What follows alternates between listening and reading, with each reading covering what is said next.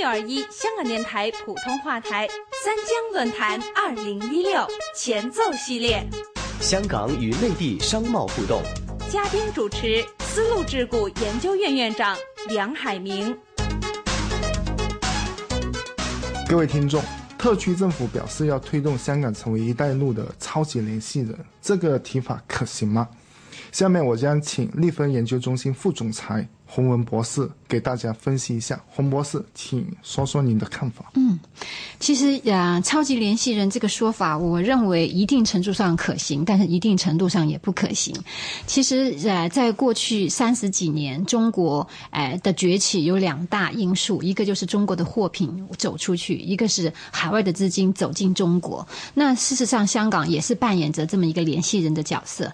但是现在在一带一路下，可能这个流动货物。和资金的流动，它的方向发生了改变，那可能会越来越多的中国资金走出去，啊，还有越来越多货物走走进中国，走进“一带一路”的国家。那么，在过往香港扮演联呃那个联系人的角色的时候，我们主要是从联系的是欧美跟中国内地。那么，在但是在“一带一路”沿线有很非常多的非 OECD 的国家，这些国家对香港来说是一个。新界是新的领域，那事实上我们是不太认识的。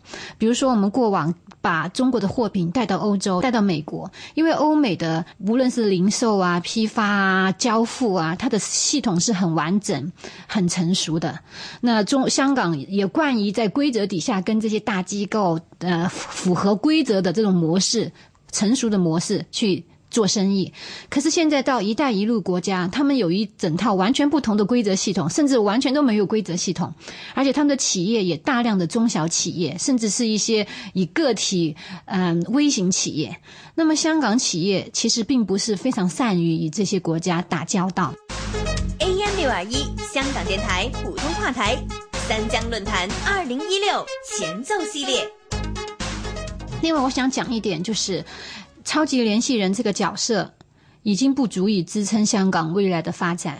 我想怎么讲呢？就是事实上，在互联网经济时代，越来越多的去中间化的这么一个过程。“一带一路”本身提出五通，这五通就是一个直接的通，而不是说要绕过第三个地方去通。它无论是基础设施啊、人心相通啊、资金流通啊，它是越来越多的直接的这么一个过程。所以，香港不能依赖。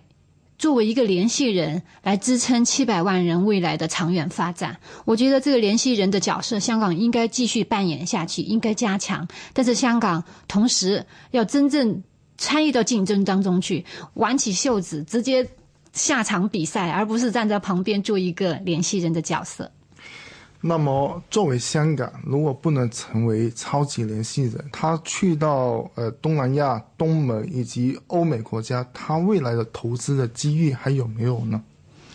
嗯，我想投资的机遇其实是有的吧。就是刚才我讲到，就是全球供应链以往是亚洲生产、欧美消费的这种模式，但是在“一带一路”崛起的时候，可能会变成一个非常复杂的、多项的，就是全球生产、全球消费的模式。那么，香港由于它在物流、在贸易中这种非常灵活的经营方式，它还是可以扮演一定的角色。但是，就像我讲的，光靠做贸易、照做物流。光靠做联系人已经不直接，已经不能够支撑香港未来的发展。我觉得香港未来要经济要实体化，要真正做一些实业，要真正去跟大家竞争，这样才能够给年年轻人创造多样化的发展空间。AM 六二一香港电台普通话台三江论坛二零一六前奏系列，香港与内地商贸互动。嘉宾主持：丝路智库研究院院长梁海明。三江论坛二零一六前奏系列，AM 六二一香港电台普通话台三江论坛二零一六主题网站同步放送。